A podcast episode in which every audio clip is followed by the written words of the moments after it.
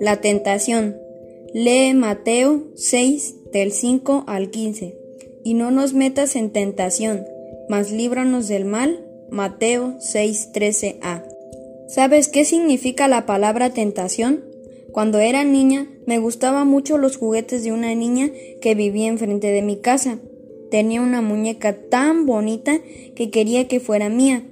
Ella tenía muchas muñecas y yo pensaba que si me llevaba a mi casa no se daría cuenta que ya no la tenía, pero algo dentro de mí me decía que no lo hiciera, que Dios me estaba viendo y que a Él no le agradaba lo que estaba pensando hacer. La palabra tentación significa deseo de hacer algo que podría ser indebido. Mi deseo de tener esa muñeca me estaba tentando a robar. Jesús les enseñó a orar a sus discípulos y les dijo que le pidieran a Dios que los guardara de toda tentación. Esto quiere decir que Dios nos va a dar fortaleza para no hacer lo malo que en ocasiones pensamos. Oración. Padre, sé que tú ves todo lo que hago. Ayúdame a vencer la tentación. Te lo pido en el nombre de tu amado Hijo Jesucristo. Amén.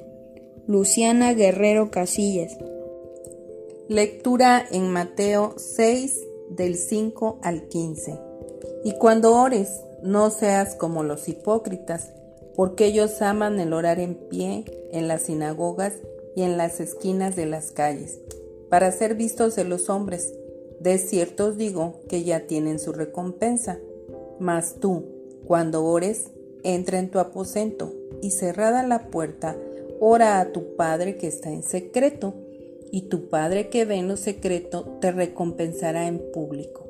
Y orando, no uséis vanas repeticiones como los gentiles, que piensan que por su palabrería serán oídos. No os hagáis pues semejantes a ellos, porque vuestro Padre sabe de qué cosas tenéis necesidad antes que vosotros le pidáis. Vosotros pues oraréis así. Padre nuestro que estás en los cielos, santificado sea tu nombre, venga tu reino, hágase tu voluntad como en el cielo, así también en la tierra. El pan nuestro de cada día, dánoslo hoy, y perdónanos nuestras deudas como también nosotros perdonamos a nuestros deudores. Y no nos metas en tentación, mas líbranos del mal, porque tuyo es el reino y el poder y la gloria por todos los siglos. Amén. Porque si perdonáis a los hombres sus ofensas, os perdonará también a vosotros vuestro Padre Celestial. Mas si no perdonáis a los hombres sus ofensas, tampoco vuestro Padre os perdonará vuestras ofensas. Amén. Nuestro Señor Jesús enseñaba a sus discípulos acerca de cómo orar. En su palabra en el Nuevo Testamento encontramos el Padre nuestro.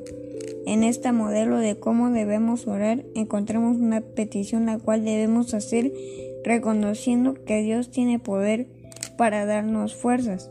En ella pedimos que no nos deje caer en tentación, pues a nuestro alrededor hay muchas cosas que nos pueden hacer caer en pecado. Ora al Padre todos los días pidiendo su dirección.